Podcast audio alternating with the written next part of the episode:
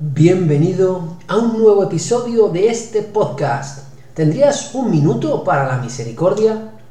La frase de hoy procede del diario de Santa Faustina. En él leemos que Jesús le dice a Faustina que los más grandes pecadores pongan su confianza en mi misericordia. Ellos, más que nadie, tienen derecho a confiar en el abismo de mi misericordia. Te pregunto, ¿te sientes pecador?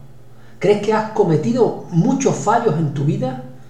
¿Te arrepientes del mal que has realizado? No te inquietes. Hoy has escuchado esta frase de Jesús que te invita a la confianza, no en tu debilidad, sino en su misericordia, concretamente en el abismo de su misericordia, porque no tiene límites ni nadie la ha podido medir jamás.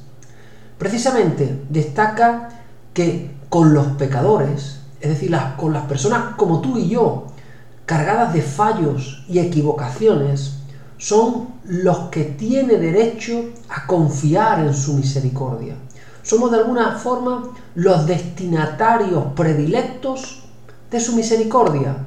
Que tus pecados no sean un obstáculo, sino más bien la justificación perfecta para buscar incesantemente su misericordia. Seguro que Jesús te la dará.